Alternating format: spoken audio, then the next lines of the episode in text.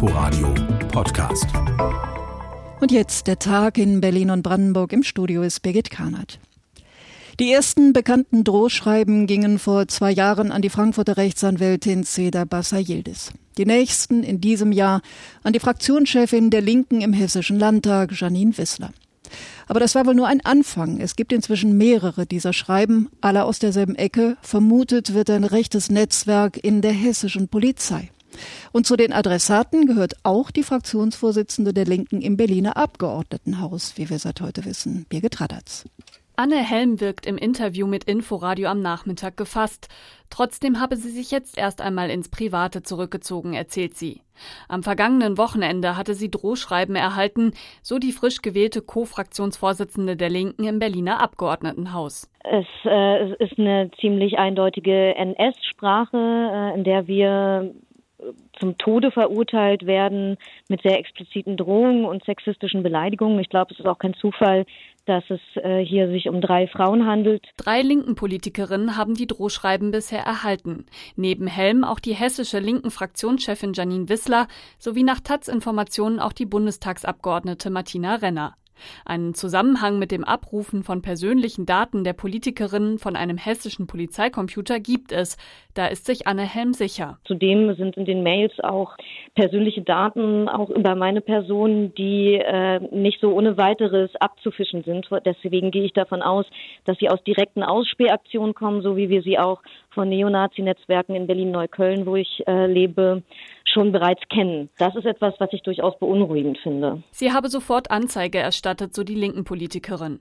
Zunächst habe das Landeskriminalamt Berlin den Fall jedoch als Tat eines Verwirrten banalisiert. Das habe sich mittlerweile geändert. Ich habe den Eindruck, dass das Berliner LKA das durchaus ernst nimmt, aber ähm, es vermehrt sich bei mir auch der Eindruck, dass das Vertrauen in die Polizeibehörden in Hessen, die dafür zuständig sind für diesen Fall, sich doch eher in Grenzen hält, auch bei den Kolleginnen und Kollegen aus Berlin.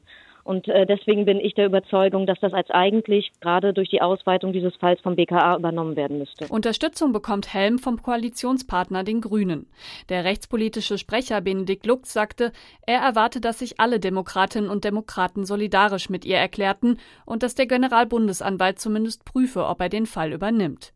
Das hatte der Parteichef der Linken im Bundestag Bernd Rixinger zuvor gefordert. RBB-Reporterin Birgit Rattatz.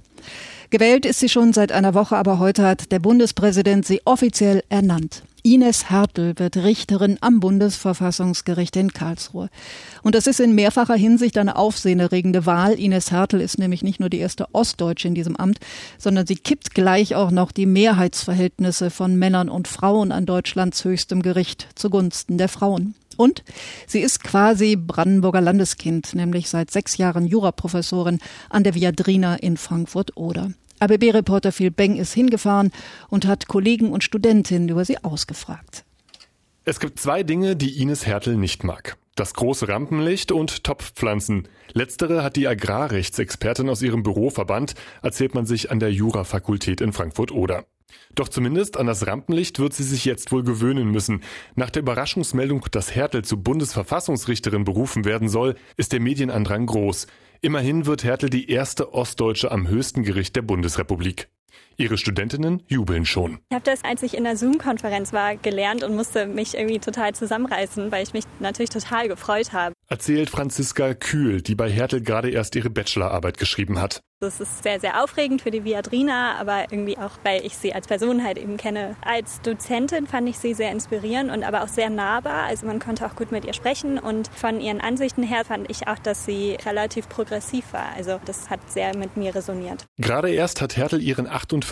Geburtstag gefeiert und wird damit die jüngste unter ihren neuen Kollegen in Karlsruhe sein. Und diese dürfen sich auf eine gar nicht abgehobene Richterin einstellen, versichert Friederike Hartmann, wissenschaftliche Mitarbeiterin an der Viadrina. Ich war mit ihr auf der Grünen Woche. Das war sehr lustig, weil dann hat man irgendwie Proben gegessen und sich über Alkohol unterhalten und irgendwelche Vorlieben für polnische Wurst diskutiert. Das macht es natürlich sehr, sehr viel nahbarer, auch mal den Menschen hinter so einer Professorin kennenzulernen. Geboren in Stassfurt in Sachsen-Anhalt lehrte Hertel an den Unis Göttingen und Bochum, bevor sie 2014 an die Oder wechselte. Ihr Fachgebiet öffentliches Recht reicht von Landwirtschafts- bis hin zu Digital- und Datenschutzthemen. Hertel schreibt mit ihrer Berufung Geschichte, nicht nur wegen des Ostfaktors. Mit ihr werden auch erstmals mehr Richterinnen als männliche Richter in Karlsruhe Recht sprechen. Für junge Juristinnen ein Paukenschlag. Natürlich ist auch Rechtsprechung in den Verfassungsgerichten immer davon geprägt, wer Recht spricht. Und ich glaube, Frauen haben da auch eine andere Sichtweise auf die Welt. Deswegen hoffe ich mir schon, dass sie da bestimmt eine große Vorbildrolle auch einnehmen wird. Eine Studentin der neuen Bundesverfassungsrichterin Ines Hertel, Phil Beng, berichtete aus Frankfurt-Oder. Gute Nachrichten hat unser Flughafenfachmann Thomas Rautenberg aus der Aufsichtsratssitzung der Flughafengesellschaft mitgebracht. Der BER geht tatsächlich pünktlich an den Start. Die Rollen waren wie immer klar verteilt. Aufsichtsratschef Rainer Brettschneider war für die guten Botschaften zuständig. Die vielen Diskussionen über Baumängel oder Verzögerungen auf der BER-Baustelle, alles Vergangenheit, sagte Brettschneider. Wir sind weiter auf gutem Wege und wir werden gut und sicher am 31.10. eröffnen. Das ist die Botschaft von heute. Allerdings gab es auch noch ein paar andere Botschaften und die musste Flughafengeschäftsführer Lütge Dahldrup verkünden. Zwar gebe es nach dem Corona-Blackout wieder rund 20.000 Passagiere, die täglich in Tegel oder Schönefeld abgefertigt werden. Aber in vergleichbaren Vorjahreszeiten sind es fünfmal so viele Fluggäste gewesen. Wo weniger geflogen wird, da braucht man auch weniger Angestellte. Auch das gehöre zur Wahrheit dazu, sagte Lütge Dahldrup. Wir haben zunächst mal das getan, was jeder in der Krise tut, dass er einen Einstellungsstopp verhängt. Äh, wir werden versuchen, äh, mit den Instrumenten, die man im Einvernehmen mit den Betriebsräten und den Gewerkschaften findet, den nötigen Abbau von Personal zu realisieren. Auf betriebsbedingte Kündigungen will der Flughafenchef möglichst verzichten. Der Einstellungsstopp traf auch einen, der noch gar nicht zur FBB gehörte. Die Berufung des neuen Technik- und Bauchefs wurde kurzerhand von der Tagesordnung genommen. Zugleich kündigte Lütge Dahldrup an, dass die Länder Berlin, Brandenburg und der Bund auch im kommenden Jahr mit weiteren Steuergeldern aushelfen müssen bleibt eine Episode vom jüngsten Testbetrieb auf dem BER, der nach einem Feueralarm abgebrochen werden musste. Schuld war nicht die Technik, sagte der Flughafenchef. Wir hatten gestern offenbar jemanden, der in einem Putzraum eine Zigarette geraucht hat. Und es hat tatsächlich dazu geführt, dass das passiert ist, was passieren muss. Der Brandmelder ist angesprungen. Für Lütke Dahldrup der letzte Beweis, dass die Brandschutztechnik im neuen Terminal nach vielem Hin und Her zuverlässig funktioniert. Thomas Rottenberg. Kitas bringen Kinder nicht nur unter, sie bieten auch Frühenglisch oder Tanzen oder Entspannungstraining. Diese Zusatzangebote kosten oft extra, manchmal mehrere hundert Euro. Geht nicht, fand das Land Berlin und deckelte diese Gebühren. Ein Kita-Betreiber klagte, das Verwaltungsgericht hat dem Land aber jetzt Recht gegeben. Jan Menzel. Von einem Erfolg auf der ganzen Linie spricht Bildungssenatorin Sandra Scheres. Berlin habe mit der Begrenzung von Zusatzbeiträgen bundesweit Maßstäbe gesetzt. Öffentlich finanzierte Kitas müssten allen Kindern offenstehen, unabhängig vom Geldbeutel der Eltern, so die Sozialdemokratin. In dem Verfahren hatte ein Träger geklagt, der drei Kitas im Südwesten Berlins betreibt. Zum Konzept gehören dort unter anderem bilinguale Angebote. Dafür müssen die Eltern bis zu 780 Euro pro Monat und Kind extra bezahlen. Der Senat hatte jedoch die Zuzahlungen auf maximal 90 Euro pro Monat begrenzt. Trotz mehrfacher Hinweise der Bildungsverwaltung blieb der Träger bei seiner Gebührenpraxis. Daraufhin kürzte die Verwaltung die staatlichen Zuschüsse, zu Recht wie das Verwaltungsgericht befand. Die jugendpolitische Sprecherin der SPD, Melanie Kühnemann-Grunow, begrüßte das Urteil und betonte, man wolle nicht mit Steuergeld exklusive Einrichtungen finanzieren. Bildungssenatorin Scheres sagte, dass auch mit 90 Euro Zusatzbeitrag Extras wie besonderes Essen oder spezielle Sport- und Sprach Sprachangebote möglich sein. In Berlin gibt es rund 2700 Kitas. Etwa ein Viertel verzichtet ganz auf Zuzahlungen. 13 Prozent der Einrichtungen erheben Zusatzbeiträge zwischen 60 und 90 Euro. ABB-Reporter Jan Menzel.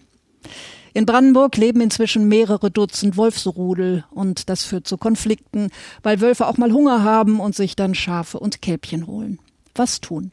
Im Wildpark Schorfheide gibt es jetzt ein Schaugehege, in dem Tierhalter sich schlau machen können. Elke Bader war dort. Die Herdenschutzhunde im Schaugehege haben wenig zu tun. Klar, wir Besucher sind ja auch keine Bedrohung. Doch in Brandenburg leben 44 Wolfsrudel, ein Rudel nur wenige Kilometer vom Wildpark Schorfheide entfernt. In dem Schaugehege gleich am Eingang des Parks sind Rinder, Pferde und Schafe gemeinsam mit zwei Pyrenäen-Berghunden, auch Herdenschutzhunde genannt, eingezäunt.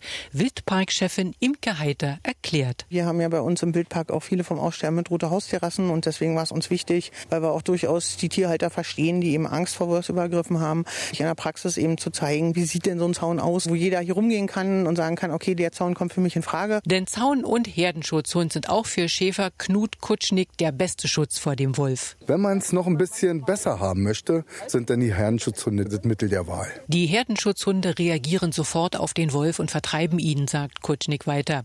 Problem für die Schäfer ist jedoch der Unterhalt. 2500 Euro kostet ein Herdenschutzhund an Unterhalt im Jahr. Schäfer Kutschnick hofft auf Unterstützung vom Land Brandenburg. Das Land Brandenburg hat dort praktisch eine Förderrichtlinie schon in der Schublade. Also wir warten händeringend darauf, täglich, stündlich, dass endlich der Unterhalt der Hunde von Brandenburg bezahlt werden kann. Brandenburgs Umweltminister Axel Vogel macht den Schäfern Hoffnung, dass die Förderung bald kommen wird. Jahrelange Diskussionen mit dem Schafzuchtverband zum Thema Finanzierung und Wolfsschutz haben sich eben gelohnt und Minister Vogel kann Maßnahmen aufzählen. Dass wir zum Beispiel die Zäune finanzieren. Jetzt, dass wir die Futterkosten mit übernehmen, dass wir zukünftig auch versuchen, eine Weideprämie zu zahlen, sodass die Schäfer auch tatsächlich über den Mindestlohn kommen. Der Austausch zwischen Politik und Tierhaltern im Wildpark Schorfheide hat sich doch gelohnt. Das erste Schaugehege Deutschlands hat sich übrigens schon herumgesprochen. Einige Bundesländer wollen es nachbauen. ABB-Reporterin Elke Bader. Und noch dies, am Wochenende muss in Berlin mal wieder mit Verkehrsbehinderung gerechnet werden, dieses Mal an der Elsenbrücke. Die Spreeverbindung zwischen Friedrichshain und Alt-Treptow ist bis Sonntagnacht für Autos und Busse gesperrt. Helena Dähler. Eine neue Verkehrsführung soll eingerichtet werden. Dafür muss die Brücke an den Treptowers in beide Fahrtrichtungen bis Sonntagnachmittag voll gesperrt werden. Autos und Linienbusse der BVG werden umgeleitet. Nur Fußgänger und Radfahrer dürfen die Elsenbrücke weiterhin überqueren. Wie die Verkehrsinformationszentrale mitteilte, kann es zu erheblichen Staus im Bereich Oberbaumbrücke und Schlesischer Straße kommen. Nach Abschluss der Baumaßnahmen hat die Brücke dann zwei Fahrspuren Richtung Alt-Treptow und eine Fahrspur Fahrspur Richtung Friedrichshain. Das war RBB-Reporterin Helena Dähler und das war's aus Berlin und Brandenburg. Nachzuhören auf inforadio.de. Inforadio Podcast.